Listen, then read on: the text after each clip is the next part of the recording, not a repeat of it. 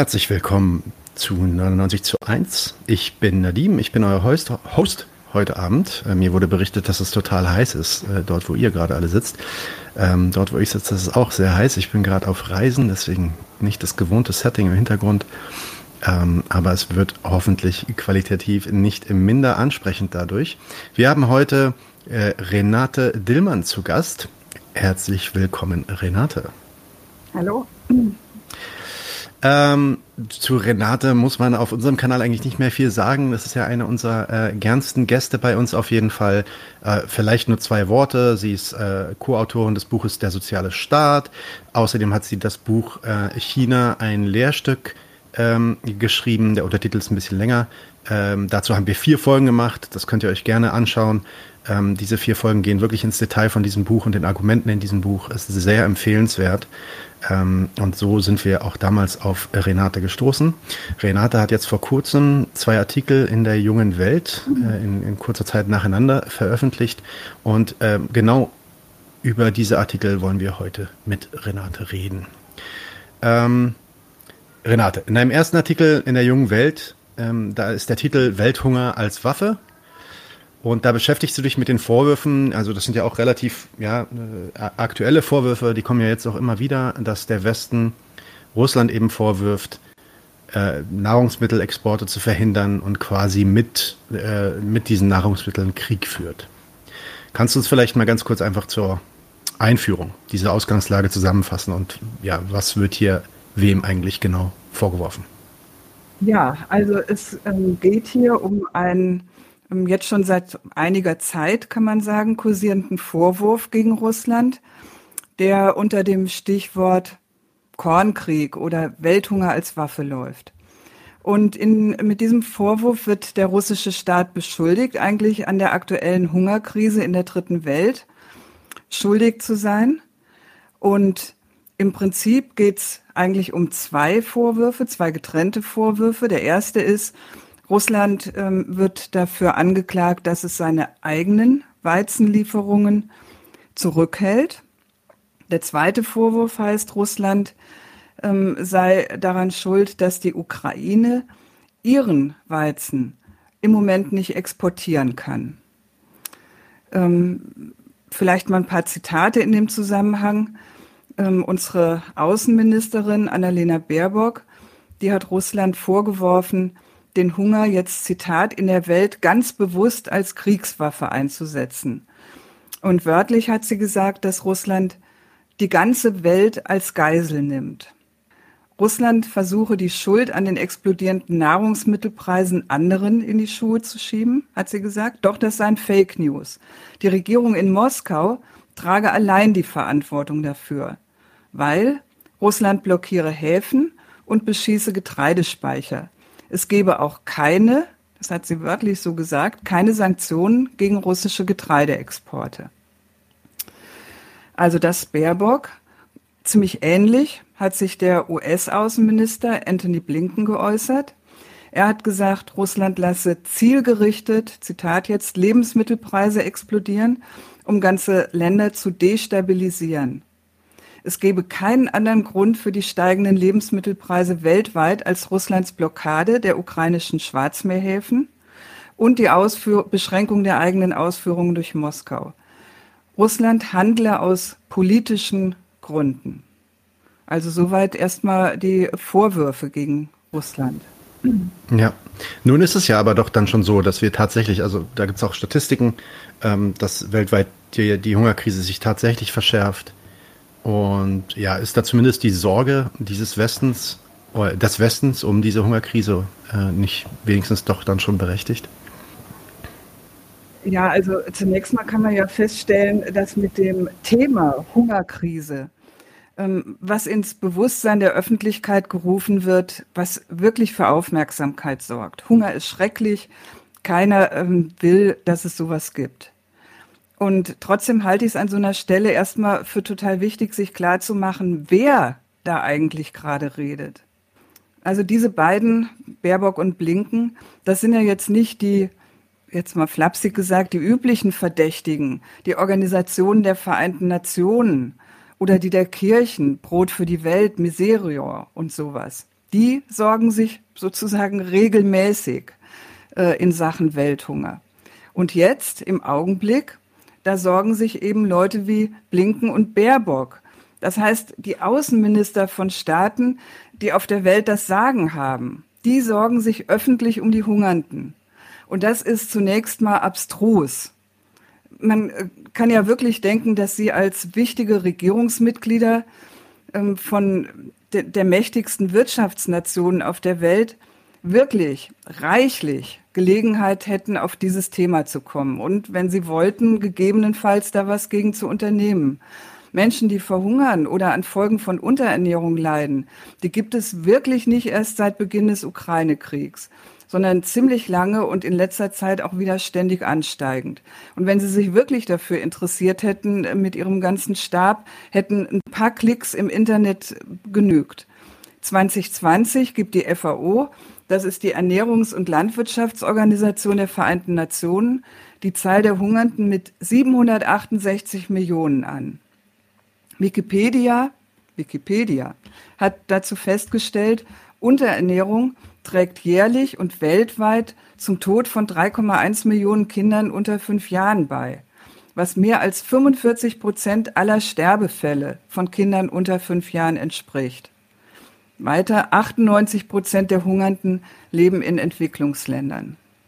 Festzuhalten also, Hunger und Unterernährung sind ein regelrechtes Dauerphänomen in dieser schönen regelbasierten Weltordnung die Blinken und Baerbock ja so vehement gegen die Bedrohungen aus Russland und China verteidigen. Und die Geschichte der Hungerkatastrophen in Südasien und Afrika, die will bekanntlich sämtlichen Millenniumszielen zum Trotz anscheinend irgendwie einfach nicht abreißen. Ebenso wenig wie die Hilfe von Brot für die Welt, von Miserior und allen anderen, für die der Bundespräsident äh, zum Beispiel auch an einem jährlichen Welthungertag, das ist der 16. Oktober, zu Spenden aufruft. Also das sind jetzt erstmal alles Beweise, ein wie, hm. sagen wir mal, systemisches Problem das eigentlich ist. Oxfam, das ist jetzt auch noch eine der großen Not- und Entwicklungshilfeorganisationen, die haben anlässlich des G7-Gipfels in Elmau darauf hingewiesen, Geschichte droht sich zu wiederholen. Beim letzten G7-Gipfel in Elmau, der war 2015, da hatten sich die Staats- und Regierungschefs verpflichtet, die Zahl der Hungernden um 500 Millionen Menschen zu verringern. Passiert ist nichts. Stattdessen sieben Jahre später 335 Millionen Hungernde mehr auf der Welt. So, das haben die damals gesagt. Und ähm, David Beasley, das ist der Direktor des Welternährungsprogramms, ähm, der wird, den kann man zitieren mit folgenden Worten. Die aktuelle Hungerkrise ist ein giftiger Cocktail aus Konflikten, Klimawandel, Katastrophen, struktureller Armut und Ungleichheit. Covid hat alles noch schlimmer gemacht. Bla bla bla. Menschen in 43 Ländern seien derzeit am Rande einer Hungersnot und des Hungertods, darunter Afghanistan, Zentralafrikanische Republik, Demokratische Republik Kongo, Äthiopien, Haiti, Honduras, Südsudan, Sudan, Uganda, Venezuela, Jemen und Simbabwe. Das hat er übrigens im Jahr 2021 gesagt, als er Elon Musk und Jeff Bezos aufgefordert hat, je zwei Prozent ihres Vermögens für die Hungerhilfe zu spenden. Also erster Schluss an dieser Stelle. Es geht ganz offensichtlich um was anderes, wenn sich der US-Außenminister und die deutsche Außenministerin plötzlich dieses Themas annehmen. Das ist wirklich der erste und auch nicht sonderlich schwierige Rückschluss, der hier fällig ist. Diese, ja, diese Szene mit äh, Elon Musk, an die erinnere ich mich, da war es dann so, dass er, glaube ich, ihn aufgefordert hatte, doch bitte zwei Prozent seines Vermögens zu zahlen, weil damit ließe sich der Hunger äh, deckeln tatsächlich. Und äh, Elon Musk hat dann gesagt, na, dann rechnet mir das mal vor, das glaube ich nicht. Genau. Und dann kam die, dann kam die Rechnung tatsächlich auch zurück. Und äh, Musk antwortet dann, ja, sorry, an das Geld komme ich nicht ran, das läuft gerade alles in Aktien, das kann man jetzt nicht einfach so äh, vom Markt runterholen. Und damit hat sich das dann erledigt. Ähm, was ja auch keine, wahrscheinlich keine Lüge seinerseits war. Also um das nur mal festzuhalten. Ähm, okay, also zumindest Welthunger ist kein neu auftauchendes Phänomen. Ich glaube, da rennen wir offene Türen ein. Ähm, später werden wir auch noch mal kurz darüber reden. Das ist ja dann auch der zweite Teil deines Artikels, der sich dann damit beschäftigt, warum es den eigentlich gibt und was, was ist das Systemische daran. Aber vorher, ist es dann nicht zumindest trotzdem so, dass vor dem Hintergrund so einer andauernden Krise ist nicht, ja, zumindest verantwortungslos ist von Putin, die Krise dann noch zu eskalieren, ähm, indem jetzt hier so Nahrungsmittelexporte aus Russland für die Welt gekappt werden? Äh, ja, also äh, mit, dem, mit dem Begriff verantwortungslos, ähm, das ist ja jetzt eine, eigentlich eine ganz seltsame Kategorie. Äh, denn damit wird ja im Prinzip sowas wie ein Kriterium äh, namens Versorgung der Welt eingeführt, was es praktisch überhaupt nicht gibt. Das sieht man, wie gesagt, an der Liste der schon seit Jahren Hungernden. Und an diesem fiktiven Maßstab, es ginge eigentlich um sowas wie Versorgung der Welt und dafür wären jetzt alle möglichen verantwortlich, müssten sich daran messen lassen, wird jetzt eben seltsamerweise ein Weltmarktteilnehmer gemessen und blamiert. Irgendwie so als seien ausgerechnet äh, seine, die russischen Weizenexporte, wie in, in so einer Art planmäßigen Versorgung der Welt dafür vorgesehen gewesen, die Leute in Afrika zu versorgen.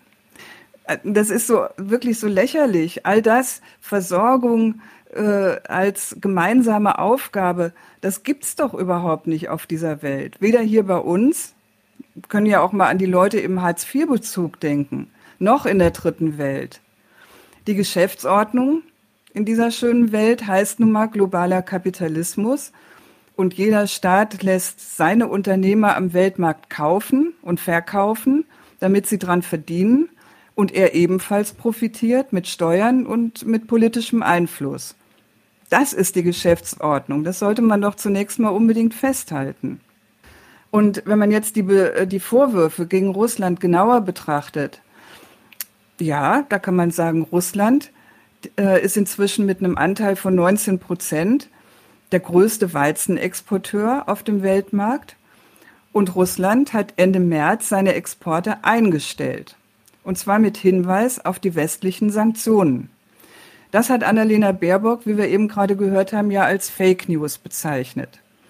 Und in der Tat, die Getreidelieferungen selbst sind von den Sanktionen der EU nicht betroffen. Man kann also sagen, Baerbock hat da recht.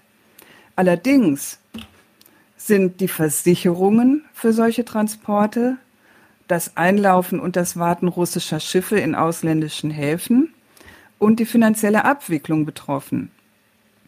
Also die wesentlichen Momente der ganzen Transaktion. Im Klartext heißt das eigentlich, Russland dürfte liefern, kann aber überhaupt kein Geld dafür erwarten und müsste zudem befürchten, dass seine Schiffe unter Umständen beschlagnahmt werden wie ja im Moment durchaus einiges an russischem Vermögen, Eigentum und so weiter beschlagnahmt wird.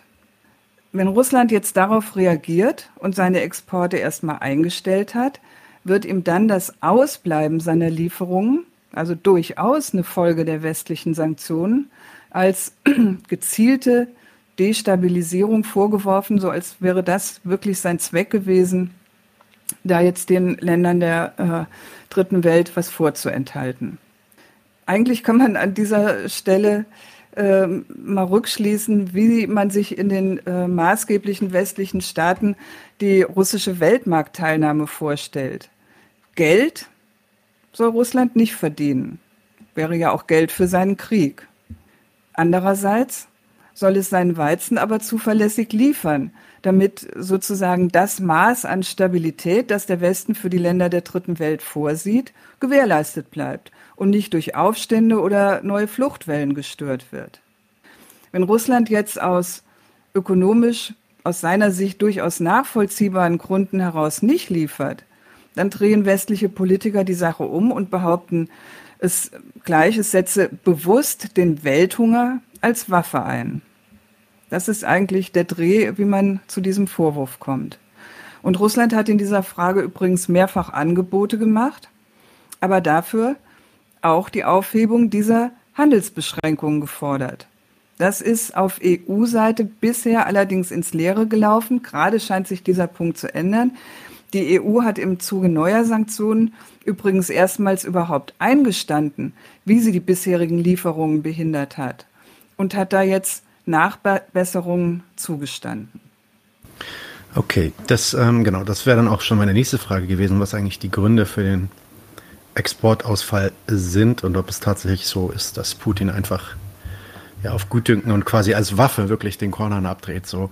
Ähm, nun bedeutet ja Exportausfall nicht gleich Knappheit. Das heißt, es gibt, ähm, es gibt ja allerdings jetzt schon die Nachricht, dass international Hilfsorganisationen in Afrika die Rationen jetzt halbieren müssen. Ja? Ähm, Russland ist ja nicht der einzige ähm, Kornexporteur, sage ich mal, oder, oder Weizenexporteur der Welt. Ähm, Trotzdem ist das jetzt, äh, ist das jetzt äh, die Sache. Wieso passiert das dann eigentlich? Wie, wie kann sowas dann auch so eine, so eine Kettenreaktion aus, äh, auswirken, die dann dafür sorgt, dass irgendwie ähm, internationale Hilfsorganisationen jetzt entscheiden müssen, dass jeder nur noch die Hälfte kriegt? Ja, also äh, wir haben jetzt im Prinzip bisher ja nur das eine Argument äh, betrachtet, äh, russisches Korn fällt aus. Jetzt haben wir im, eigentlich noch zwei Argumente. Äh, es fällt ja auch dass ähm, äh, die Getreidelieferungen der Ukraine fallen aus, ähm, die jetzt nicht der wichtigste Exporteur von Weizen ist, aber als, äh, ich glaube, siebtgrößter Exporteur der Welt auch nicht der ganz der unwichtigste. Ja, ist tatsächlich hier, wo ich gerade bin, in Israel, die kriegen extrem viel äh, ja, Weizen genau. Ägypten aus, aus, mhm. genau, ja, Ägypten auch, ja. ja.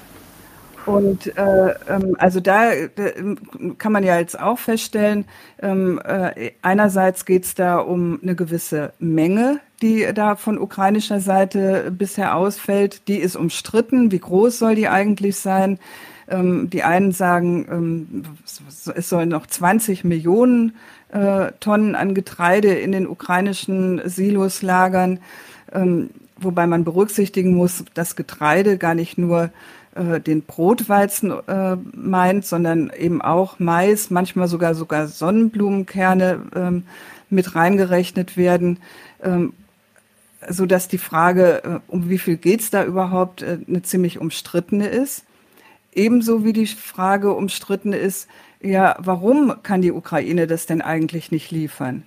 Ähm, da geht's einerseits darum, äh, dass ähm, sich da jetzt die Kontrahenten äh, ziemlich massiv genau das äh, jeweils Gegenteilige vorwerfen. Die Ukraine macht die Blockade russischer Schiffe verantwortlich. Umgekehrt Russland nennt als Ursache die Verminung des Hafens von Odessa durch das ukrainische Militär. Und ähm, deswegen können eigentlich die Getreideexporte der Ukraine durch Schwarze Meer im Moment nicht ihre Zielhäfen erreichen. Das ist jetzt äh, eine von ähm, sowohl in der Frage der Menge, um wie viel geht's da, wie in der Frage der Gründe. Warum ist das eigentlich so? Ähm, eine ziemlich umstrittene Frage zwischen den Kriegsparteien. Und da kann man eigentlich festhalten, wenn man äh, versucht, äh, in dieser Stelle objektiv zu urteilen, beide Sachen stimmen durchaus. Ähm, Russland blockiert mit seiner Flotte tatsächlich die Häfen. Äh, umgekehrt hat die Ukraine ähm, den Hafen auch vermint, damit Russland ähm, nicht vom Schwarzen Meer aus angreifen kann. Also da stimmen sowohl von äh, der militärstrategischen wie auch der finanziellen Seite. Russland ist nicht besonders daran interessiert, dass sich die Ukraine äh, über Getreideexporte Geld oder Devisen zumindest verschaffen kann. Umgekehrt die Ukraine und der Westen, der die Ukraine im Moment finanziert, ist da durchaus daran interessiert. Das sind konträre Interessen der jeweiligen Parteien an dieser Stelle.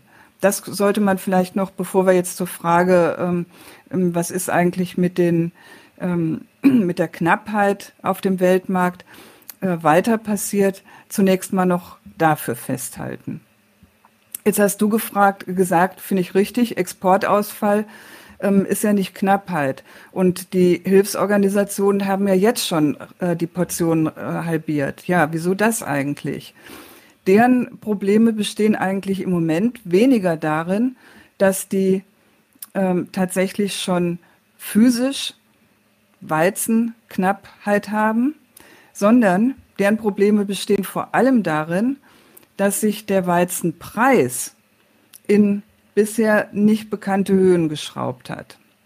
Und das ist eigentlich ein Punkt, der in der ganzen Debatte der westlichen Politiker und auch in der Presse fast überhaupt nicht vorkommt.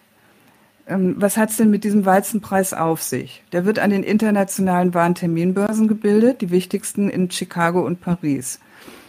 Anfang Februar, da lag dieser Weizenpreis bei ungefähr 265 Euro pro, pro Tonne.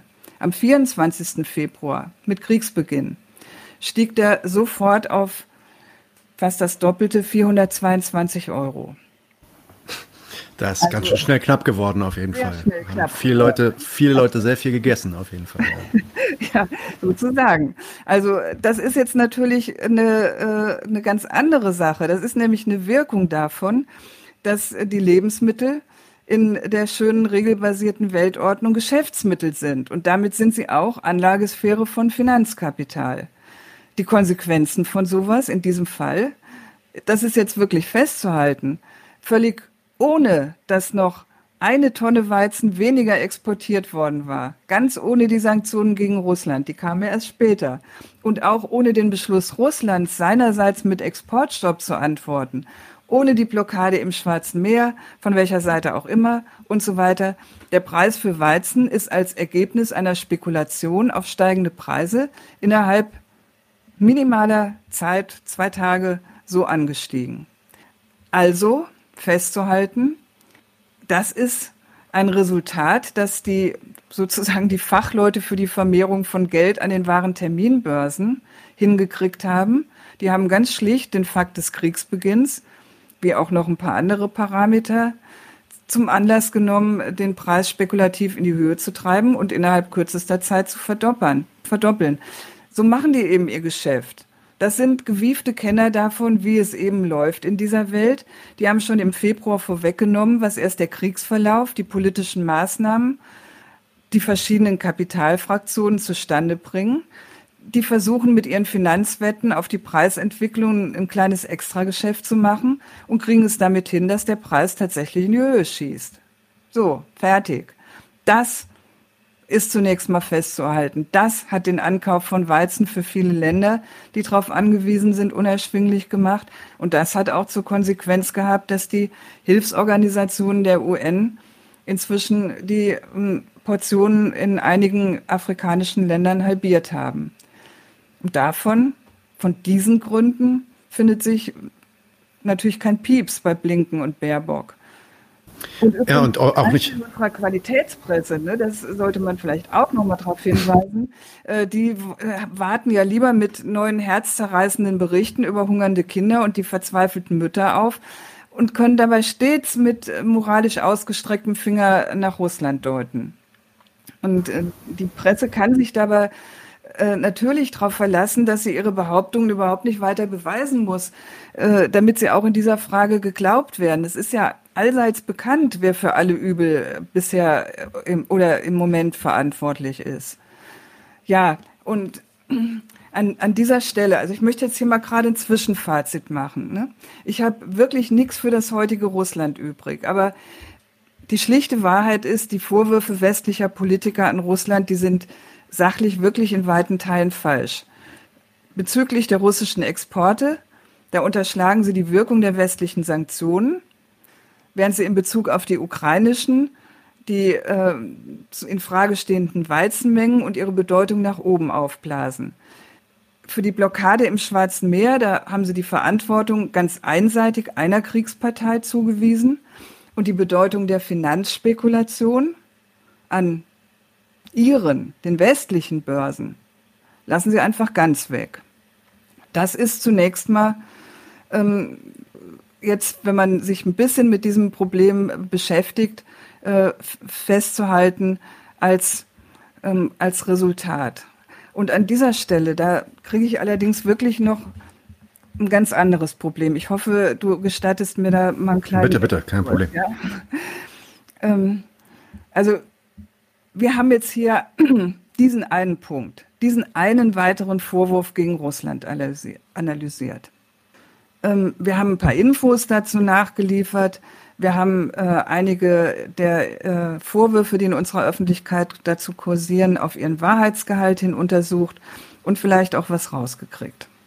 Über das, was da vor sich geht, über die Interessen der Parteien, über Russland, die Ukraine, westliche Staaten, über die parteiliche Berichterstattung der Journalisten, die das alles ungeprüft ans deutsche Publikum übermitteln. Jetzt mal mein Problem.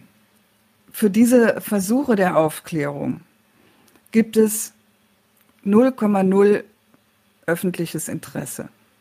Also ihr habt euch ja mit eurem Podcast 99 zu 1 genannt und habt eigentlich damit schon ziemlich programmatisch ähm, auf die Mehrheitsverhältnisse hingewiesen.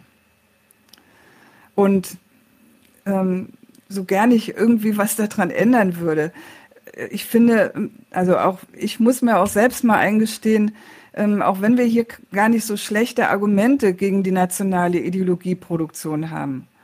Und wir können sie ja sogar öffentlich machen. Wir werden aber damit eigentlich überhaupt nicht zur Kenntnis genommen. Also klar, bis auf ein paar Leute. Ja, ja, in Relation. Nein. Winzige kleine Minderheit, ne? Genau, genau. Und die Sachen, die laufen eigentlich immer nach dem gleichen Schema ab. Die Politiker, die bringen ein Thema auf, in diesem Fall ein neues Stück ihrer Feindbildpflege, das auch eigene handfeste Interessen flankieren soll. Waff, äh, Welthunger als Waffe soll ja ein Hebel dafür sein, ähm, Russland dazu zu bewegen, endlich die, das Schwarzmeer äh, wieder freizugeben und dann kann, können auch darüber Waffen in die Ukraine äh, gebracht werden. Auch dafür ist es also ein wirklicher Hebel. Die Journalisten machen eine nationale Debatte draus und äh, das deutsche Publikum, das weiß von da an gewissermaßen Bescheid. Die Leute glauben die neue Botschaft. Warum? Ja, weil sie ihren Politikern im Prinzip glauben wollen. Und sämtliche Versuche einer Gegenöffentlichkeit, die laufen eigentlich ins Leere. Ich denke, das wirst du in privaten Unterhaltungen ja durchaus auch erleben.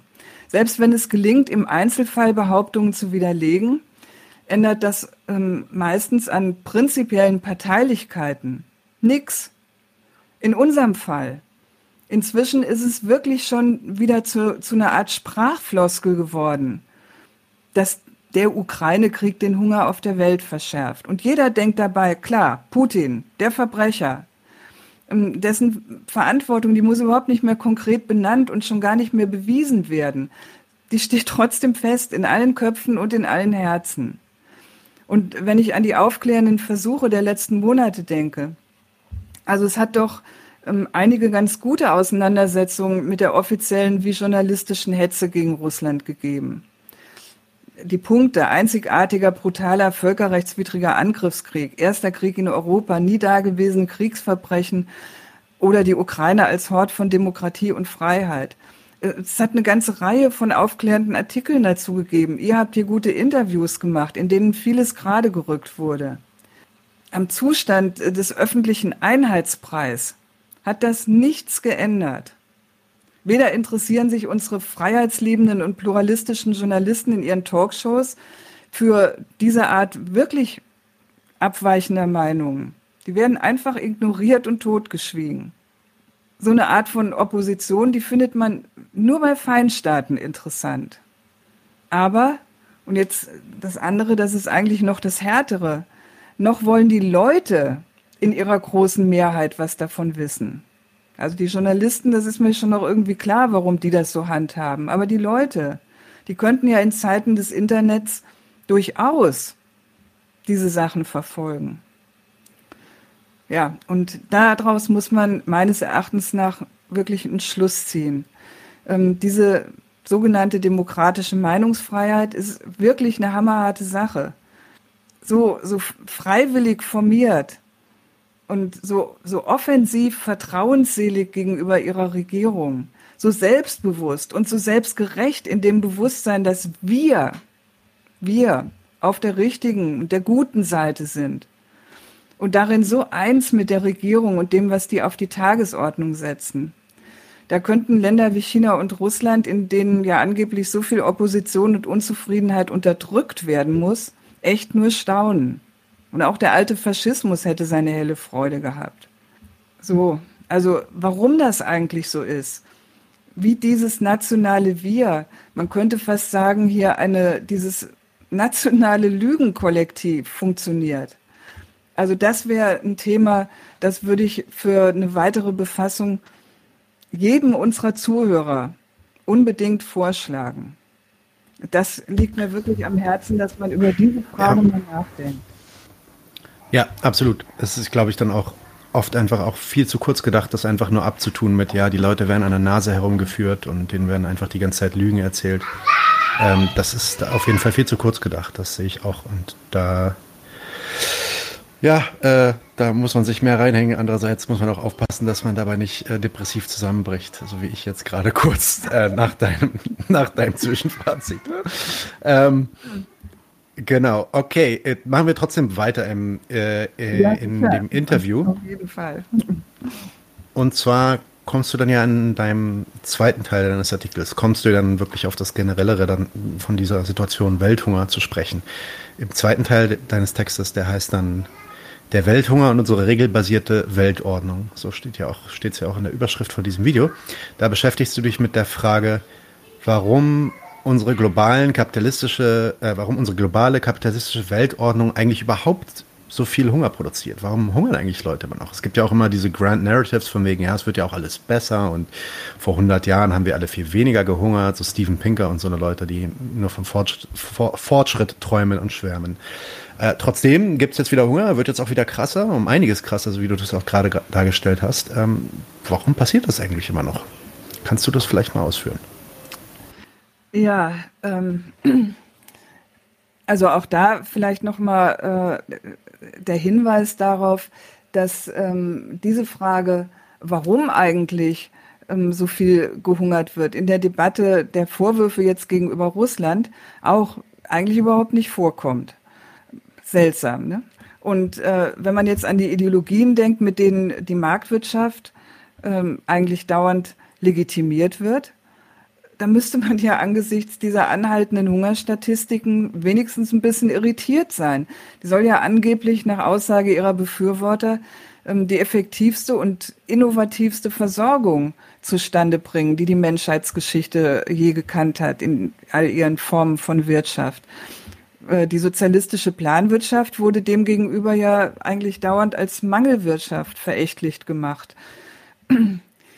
Okay, kommen wir jetzt mal zu den Ländern der dritten Welt und äh, der Frage, ähm, warum das eigentlich dort so aussieht, wie es aussieht.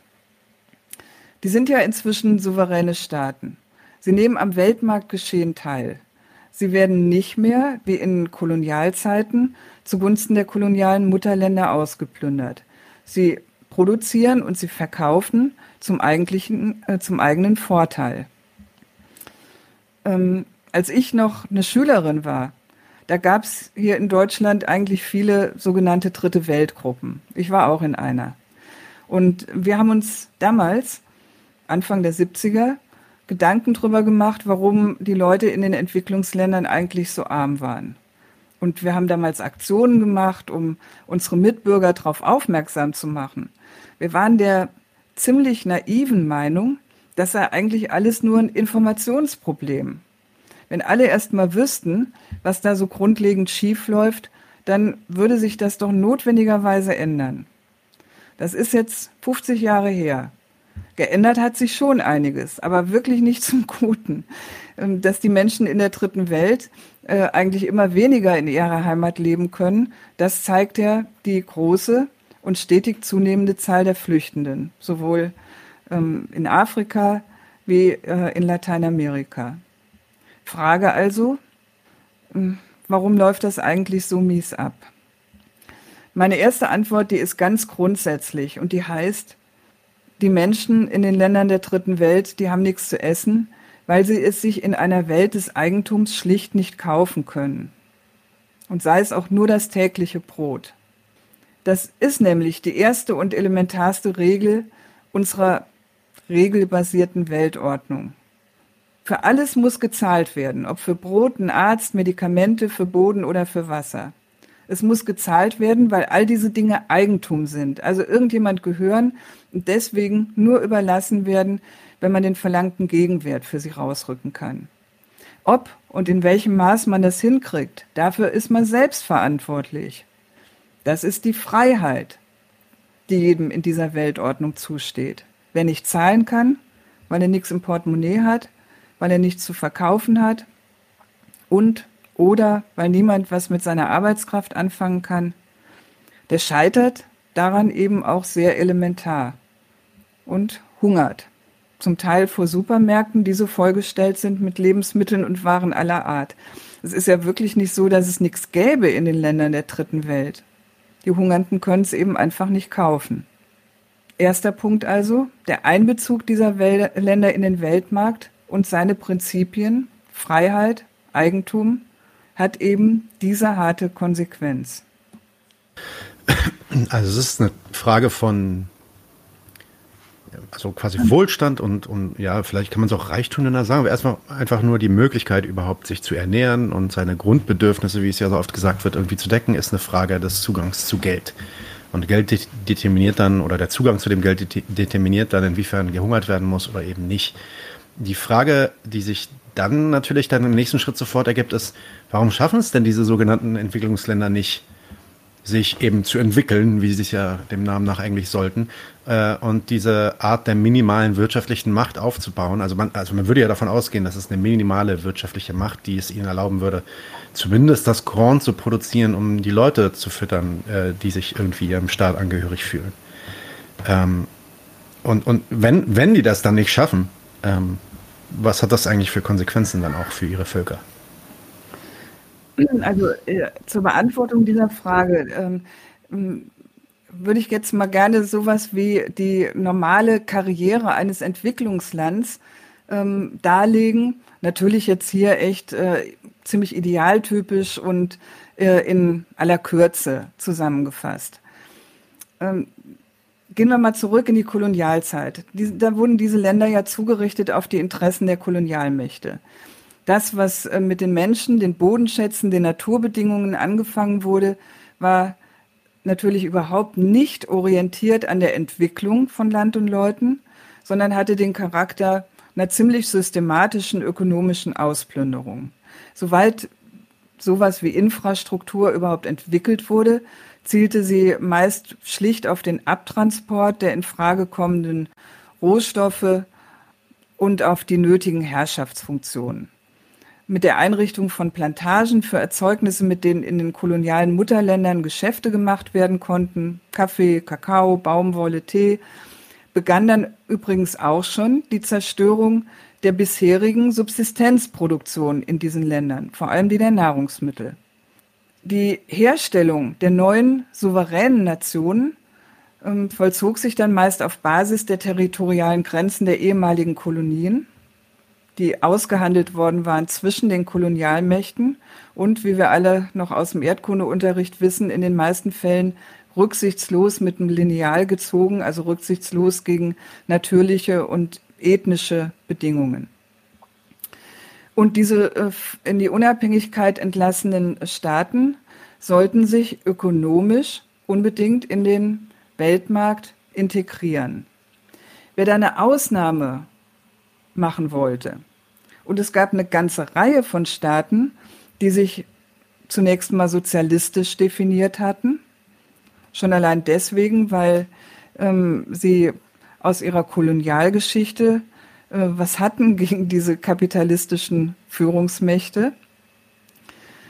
Also einerseits die sich sozialistisch definiert hatten oder die so was wie nationale Sonderwege ähm, machen wollten, wofür sie beispielsweise ähm, relevante Produktionszweige verstaatlicht haben. Solche Ausnahmen wurden überhaupt nicht zugelassen.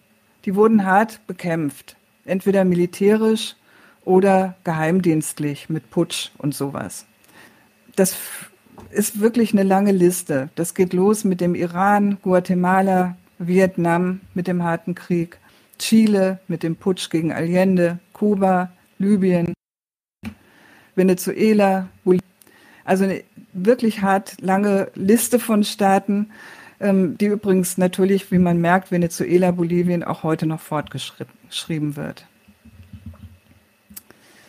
Man kann festhalten, dass die Kolonialherrschaft den meisten Staaten der dritten Welt einiges an nachteiligen Bedingungen hinterlassen hat für jedes weitere Entwicklungsprogramm, ob das jetzt sozialistisch oder kapitalistisch gestrickt war. Ähm, es, in allen Fällen hätte es sich negativ, hat es sich negativ ausgewirkt. Und für die allermeisten stand allerdings, wie gesagt, ob freiwillig oder nicht, nur eine Option zur Debatte, Integration in den Weltmarkt. Und das bestimmt ihr zukünftiges Schicksal. Weltmarktteilnahme heißt nämlich, man muss verkaufen, was die eigene Wirtschaft zu bieten hat, kaufen, was sie nicht produziert, was aber gebraucht wird. Und letzteres ist im Fall der Drittweltländer nicht wenig. Weder konnten sie die Produktion von Nahrungsmitteln gewährleisten, siehe oben, da war ja viel zerstört worden bei ihnen, noch konnten sie eigentlich die Mittel, die die neuen Staaten erstmal schon als elementare Ausstattung für ihre neue Souveränität benötigt haben. Naja, sowas wie Armee, Polizei, ähm, das konnten sie überhaupt nicht aus eigener Kraft herstellen. Also mussten sie das importieren. Umgekehrt die Frage auf äh, die Antwort auf die Frage, was sie anbieten konnten, hieß für sie im Normalfall na, eben das, was schon die alte Kolonialökonomie geliefert hatte. Also Kaffee, Kakao, Erdnüsse und so weiter. Im günstigsten Fall natürlich Öl. Das ist ein erheblicher Sonderfall, ähm, den wir hier jetzt mal nicht betrachten. Ja, wurde gerade auch im Chat gesagt, Uganda wurde gerade ganz viel Gold gefunden und die könnten potenziell damit eigentlich, also rein goldtechnisch, das reichste Land der Welt werden. Wird mal auch interessant zu sehen sein, was da dann so passiert. Aber ähm, wenn ich das jetzt so richtig verstanden habe, wie du das ausgeführt hast, ist es denn ja am Ende, also du bist ja auch sofort eigentlich davon ausgegangen, da gab es Länder, die haben für die Substinenz gewirtschaftet. Das heißt, also die hatten wahrscheinlich sogar ein, adäquate Mittel, um sich zu ernähren ähm, in, in diesen Ländern. Ähm, und, und quasi der Einbezug in den Weltmarkt mit dieser Konkurrenz, ja, also und in, in, innerhalb dieser Konkurrenz auch diese ganzen anderen Länder, die natürlich viel weiter fortgeschritten waren, was die Ausbeutungsfähigkeiten anging, sage ich mal, ähm, äh, hat quasi diese Entwicklungsländer in die heutige Situation gezwungen. Habe ich das richtig verstanden? Ja, das ist richtig. Das ist der bestimmende Grund. Und das ist ein Punkt, den die ähm, Postkolonialismus-Theorien ähm, meist überhaupt nicht richtig begreifen. Die denken ja immer daran, ähm, ja, das, was äh, die äh, ehemaligen Kolonien sozusagen an schlechten Bedingungen mitbringen, das wirkt die ganze Zeit. Und da ist ja auch was dran. Ja, natürlich. Da, da, es hat ihnen wirklich schlechte Bedingungen beschert. Aber der Einbezug in den Weltmarkt mit seinen für jetzt alle gleichen Bedingungen. Alle müssen rentabel produzieren. Es gibt eine Preiskonkurrenz um die monetären Einnahmen. Das führt im Fall dieser Exportstruktur von Drittweltländern ewig zum durchweg gleichen Resultat.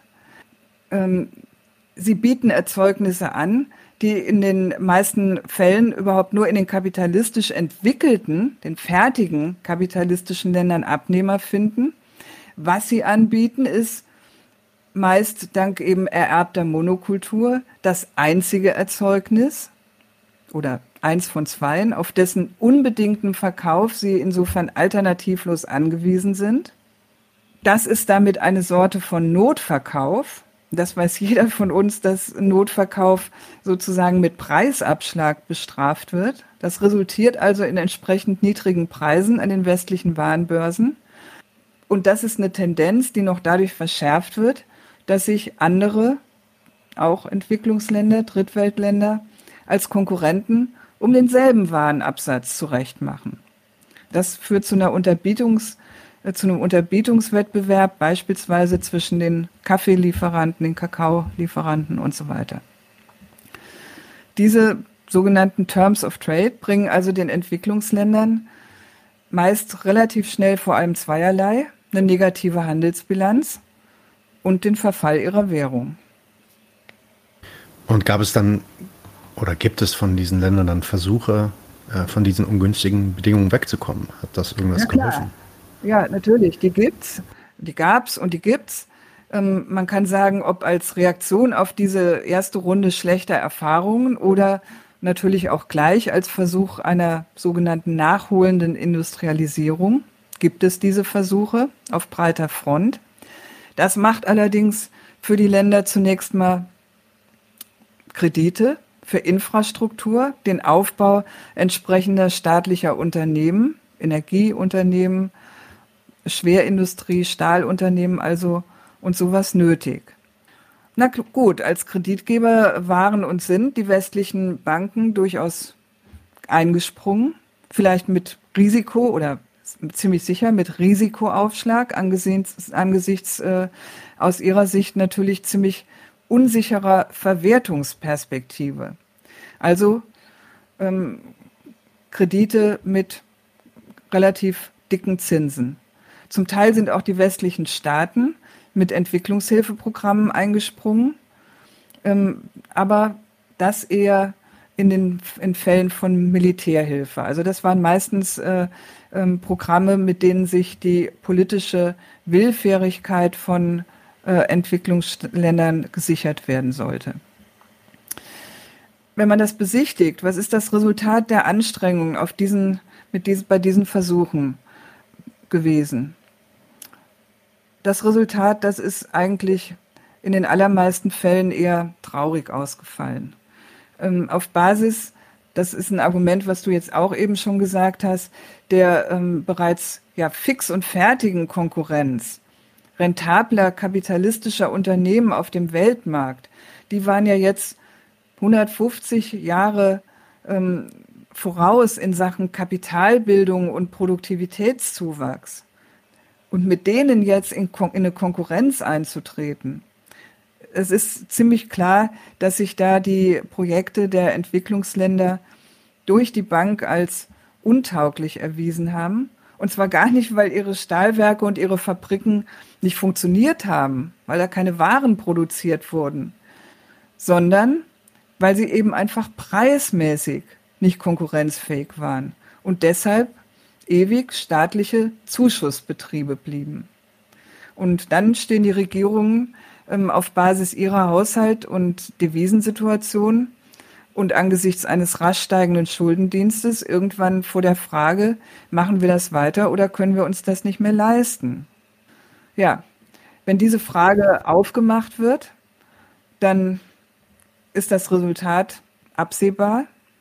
Heute kann man sagen, man sieht in den äh, Drittweltländern überall schon mal sogenannte Entwicklungsruinen. Und da kann dann jeder volkswirtschaftlich geschulte Verstand heute nur noch sozusagen kopfschüttelnd den Größenwahn dieser Länder und ihrer Regierungen erkennen. Wie können die denn sich vorstellen, eine Schwerindustrie aufzubauen? Um Gottes Willen auch noch eine Autoindustrie, das kann ja nicht gut gehen. Das ist die so im Prinzip sozusagen Besserwisserei, die ihnen dann heute von heute zuteil wird.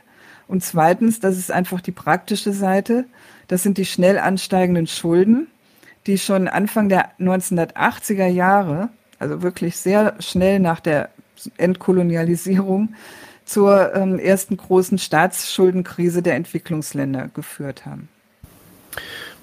Nun war es ja allerdings nicht nur so, dass, dass es eine fortgeschrittenere Konkurrenzfeld äh, gab, in die dann diese Entwicklungsländer oder die, äh, die neue Welt quasi, äh, also der globale Süden, ähm, äh, quasi frisch hineinkam und also wie, sie, wie, wie so ein Amateurboxer sich dem Weltmeisterboxer irgendwie gegenüber sieht und deswegen eine gelatzt bekommt, sondern es ist ja dann auch aktiv und davon weiß man ja auch, das ist ja auch tatsächlich auch gut berichtet darüber, wie der IWF ähm, und auch andere, vor allem finanzpolitische äh, Institutionen, da oft ihre Finger noch im Spiel haben, ähm, dass sich diese Entwicklung dann zugunsten der westlichen Konkurrenz dann auch entwickelt. Ja, ist das auch ein Faktor, den du, den du siehst dort? Ja, um äh, nochmal gerade zu dem Vergleich, den du gesagt hast. Ne? Du hast ja jetzt das mit dem Boxer gesagt. Ne? Das wird mir immer, da gibt's, da gibt's einen bei uns in den Kommentaren, der sagt immer, Kapitalismus ist wie ein, wie ein Boxkampf. Und ich, ja, ich mag das, ich mag das Bild eigentlich auch nicht. Na, also äh, ich habe neulich den, äh, ähm, da war das, glaube ich, der ähm, Wirtschaftsminister aus dem Senegal, ne, der übrigens diese Sache durchaus klipp und klar sieht. Und der hat äh, den Vergleich so aufgemacht, das ist so, als wenn man einen Eselskarren gegen einen Ferrari antreten lässt. Ja, auch gut. Ja. ja. Das war so eine ZDF-Doku über äh, ähm, die Entwicklung ähm, auch der, der Getreideexporte. Äh, ja, also ähm, klar, also äh, schon mit, äh, mit dem Ruin dieser faktischen Zahlungsfähigkeit der Entwicklungsländer ist man im Westen äh, äh, ziemlich produktiv umgegangen. Die im Grunde wertlosen Schuldpapiere, die wurden äh, umgewandelt in Schuldverschreibungen. Mit denen hat man vor allem zweierlei hin. Die Banken im Westen mussten dadurch diese Posten nicht aus ihren Bilanzen streichen. Also das war für ihre, ähm, ihr weiteres Geschäft günstig. Der zweite Punkt, die Entwicklungsländer wurden dauerhaft verpflichtet, ähm, diese Schulden zu bedienen. Und damit waren sie wieder auf den Weltmarkt verwiesen. Da mussten sie jetzt vor allem mal die Zinsen für ihre Schulden erwirtschaften. Und das hat der von dir erwähnte Internationale Währungsfonds, der IWF, gemanagt. Er hat ähm, für jetzt jede weitere Gewährung von Krediten, wie gesagt, die wurden jetzt also vor allem zum gebraucht, nicht mehr für irgendwelche ähm, Aufbauprogramme, ähm, die Zurichtung der jeweiligen Wirtschaft pur auf die Produktion exportfähiger Güter als das einzig zulässige Ziel verlangt.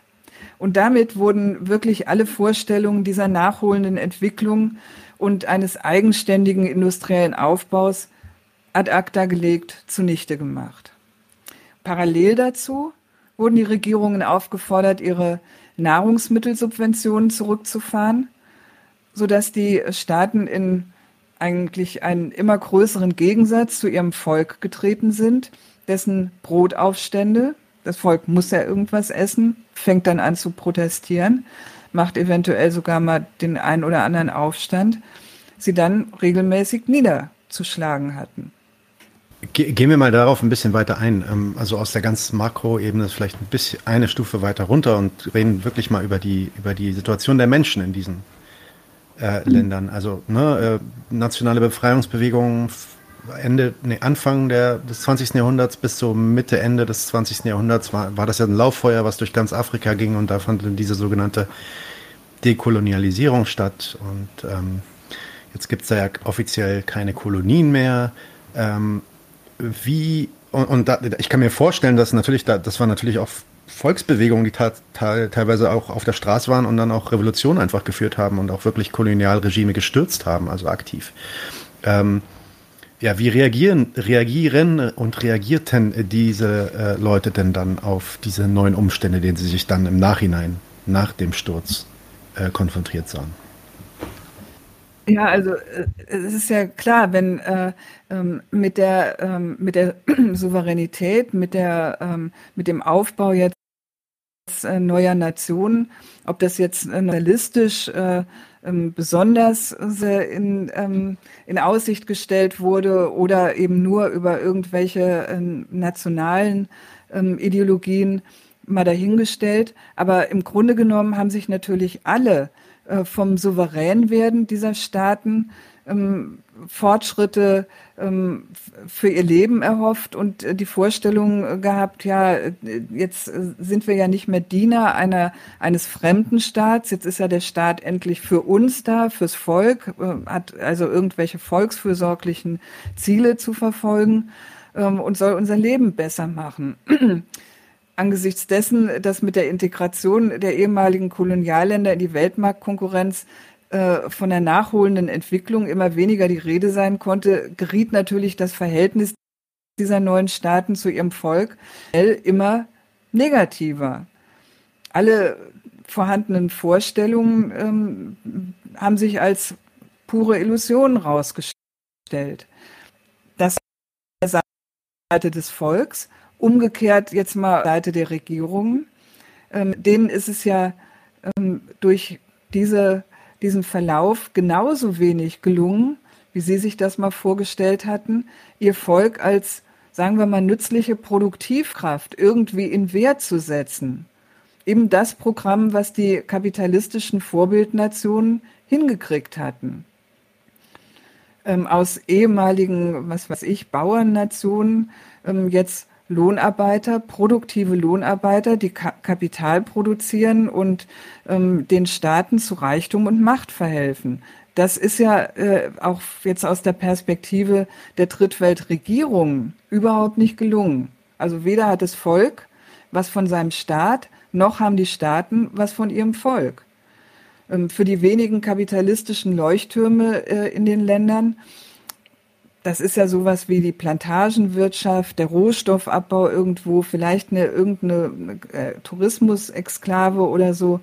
Ähm, da sind so wenig Einheimische als Arbeitskräfte gefragt, ähm, dass von sowas wie der Entstehung einer produktiven Lohnarbeiterklasse natürlich nicht die Rede sein kann.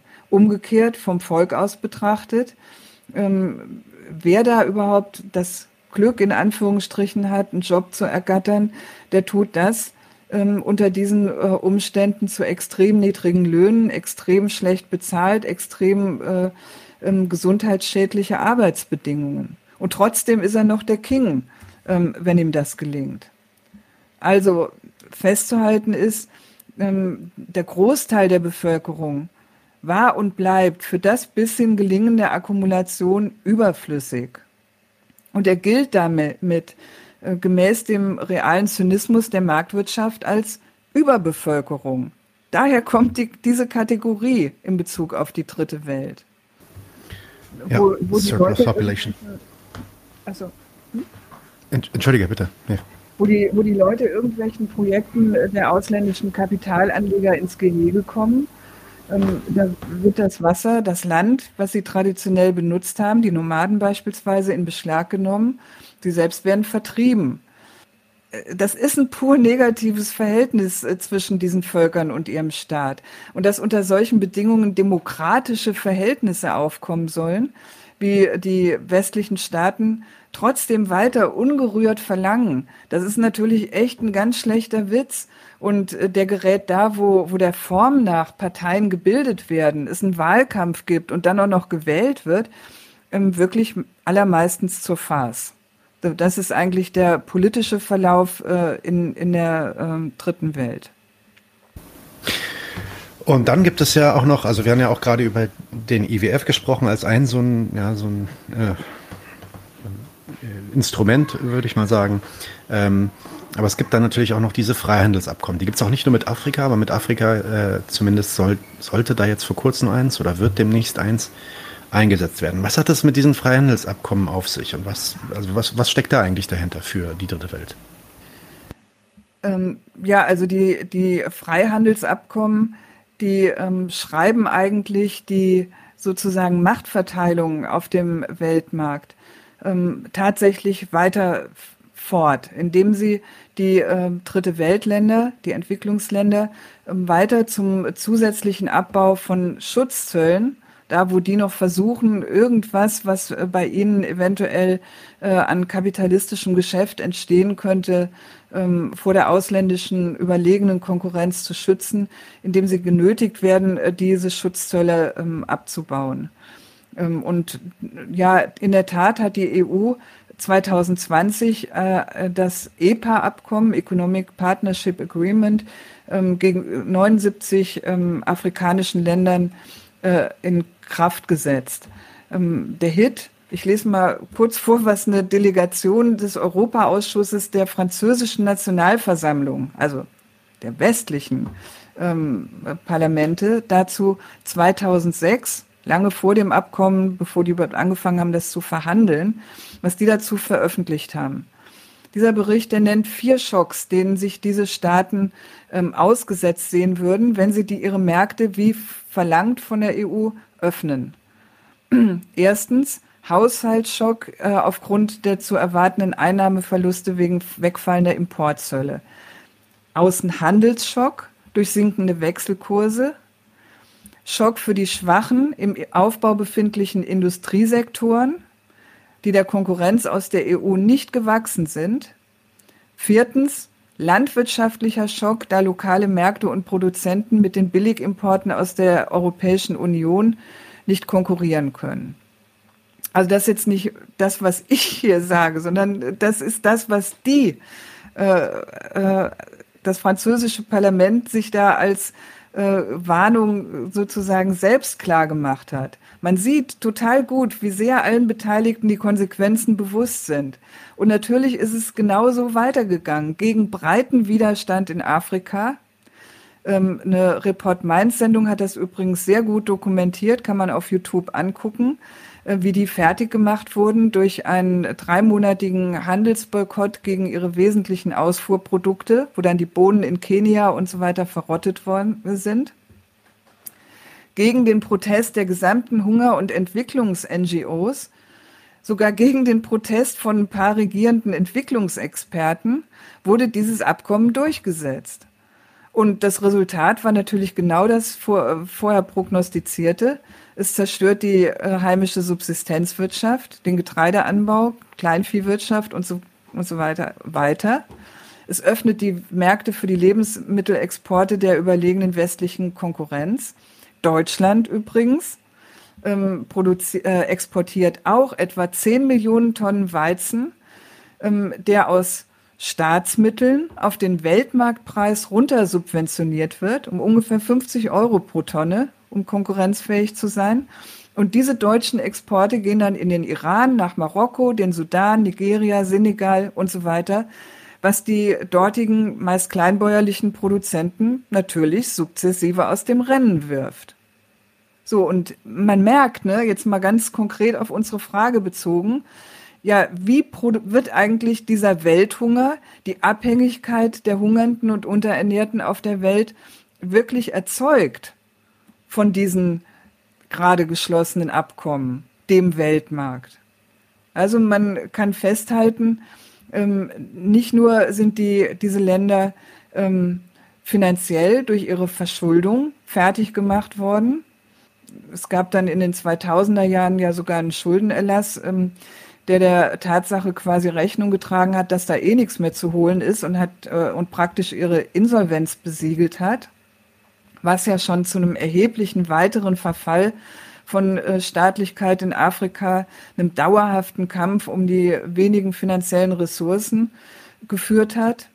Das heißt dann bei uns riesige Korruption, Failing States, Bürgerkriege, äh, der Clans, der Warlords und so weiter, Ethnisierung, Stammeskriege, äh, religiöse ähm, Austragung Christen Musli gegen Muslime. Das sind alles die Verlaufsformen davon. Und jetzt ähm, durch, die, äh, durch das EPA-Abkommen, durch die weiteren Freihandelsabkommen äh, natürlich eine immer weitere äh, Zurichtung dieser Länder auf die paar Produkte, die von ihnen aus äh, am Weltmarkt überhaupt absetzbar sind und ansonsten eine immer größere Abhängigkeit von den Importen ähm, der hochindustrialisierten Landschaften der kapitalkräftigen Länder. Dass dann äh, im Fall von, also im jetzigen Fall durch Spekulation hochgetriebene Getreidepreise, aber auch im Fall von Dürren infolge von Klimawandel, im Fall von einer Covid-Pandemie oder ähnlichen kleinen Katastrophen, ähm, das sofort ähm, Millionen Leute äh, dem Hunger ausliefert, dem Tod ausliefert, gehört dazu. Und nebenbei bemerkt, ähm, die Regierungen dieser Länder, die kaufen auch immer mehr Getreide für ihre Lebensmittelsubventionen vom Ausland. Ganz schlicht, weil es billiger ist. Das ist für ihre Haushalte dann nach IWF-Gebot und so weiter eben eher tragbar und dann die Regierungen dieser Länder selbst auch nochmal den Niedergang des heimischen Anbaus. Hm, ähm, ich sehe gerade eine Frage im Chat, die da nur peripher, ähm, nicht diese, äh, sondern diese hier, was mit zu tun hat. Aber mich interessiert, ob das vielleicht, weil du da natürlich auch sehr bewandert bist, ob das vielleicht da die Situation etwas verändert. Die Frage hier von Knolle ist, hat der wachsende Einfluss Chinas da eigentlich irgendwelche Änderungen zufolge bezü bezüglich einer Produktionsverlagerung vielleicht nach Afrika, die ja von China auch vorangetrieben wird? Also siehst du sich da was verändern, sag ich mal? Also äh, China ähm, hat ja seinen Handel mit den afrikanischen Ländern äh, enorm gesteigert.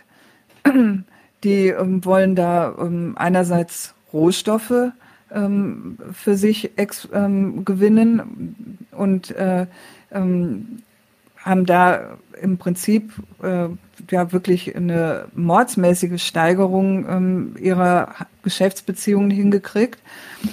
Äh, dafür, damit diese, dieser Rohstoffexport ähm, ähm, haben sie Maßnahmen finanziert in diesen Ländern und oft auch gleich sozusagen mitgebaut. Also beispielsweise neue Eisenbahnstrecken in, äh, in Afrika. Das hat eigentlich, haben die afrikanischen Länder ähm, seit ihren Kolonialzeiten irgendwie nicht mehr erlebt, dass da neue dazugekommen sind. Äh, ähm, das ist jetzt infolge der chinesischen Geschäftstätigkeit durchaus der Fall. Ähm, die äh, fördern ähm, große Infrastrukturprojekte mit ziemlich günstigen Krediten. Ähm, das alles, wenn man sich jetzt vorstellt, auf Basis der Vernachlässigung oder der, des äh, systematischen Runterwirtschaftens dieser Länder ähm, aus ihren Beziehungen mit den westlichen Staaten, kann man sich vorstellen, sind die Chinesen mit ihren Angeboten, mit ihrer Nachfrage äh, in Afrika durchaus willkommen. Also das ist jetzt überhaupt nicht deswegen, weil, ähm, weil sie noch die alten ähm, sozusagen sozialistische Entwicklungshilfe leisten würden. China ist kein sozialistisches Land mehr. Es macht kapitalistisch Geschäfte, ganz wie die anderen auch. Aber weil es ähm, als im Prinzip sozusagen Neuaufsteiger in der Staatenkonkurrenz überhaupt erstmal Lieferländer für diverse Rohstoffe ähm, zuverlässig gewinnen will, macht es auch Angebote. Das, was also die, Kapitali die, die westlichen Länder gar nicht mehr für nötig gehalten haben in ihrer ähm, Machtposition gegenüber den Drittweltstaaten, das macht China anders. Erstens macht es ökonomisch bessere Angebote und zweitens äh, fuhrwerkt es den ähm, dortigen Staaten nicht in ihre politischen Fragen rein, akzeptiert da, was äh, ähm, immer die an ähm, autoritären oder, oder sonst was äh, für Verlaufsformen da in ihren Ländern haben und ähm, ist deswegen vom Standpunkt ja, der souveränen Regierungen dieser Länder allemal beliebter als die westlichen, äh, die denen mit ähm, Annalena Baerbock kennen wir ja, wertebasierten Einsprüchen äh, in, in jede äh, Frage da kommen. Also die, äh, ähm, diese praktischen Beziehungen Chinas zu Afrika, zu den afrikanischen Ländern, ähm, sind ökonomisch, kann man sagen, ähm, gewissermaßen gute kapitalistische Außenwirtschaft. Nicht besser, nicht schlechter.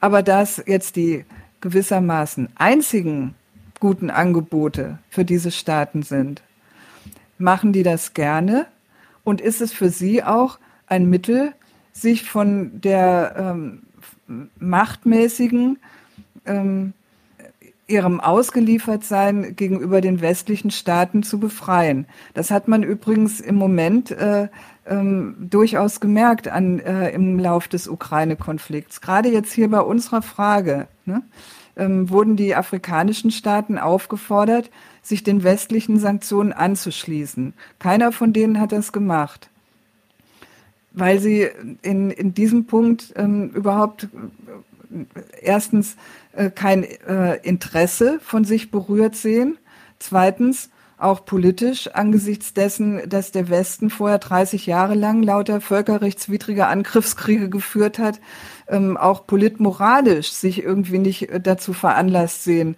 jetzt ausgerechnet Russland besonders zu verurteilen. Also dieser Punkt ähm, ist äh, ähm, eigentlich nicht im Sinn des Westens gelaufen und die ähm, ähm, der senegalesische Präsident, der im Moment der Vorsitzende der Afrikanischen Union ist, ähm, ist äh, auch mit Putin in Frage Getreidelieferungen gewissermaßen übereingekommen, sehr zum Ärger des Westens und ähm, hat sich da geweigert. Das wurde von der hiesigen Presse äh, eigentlich übel aufgenommen, hat sich geweigert, Russland als den Schuldigen an, an der jetzigen Situation zu bezeichnen.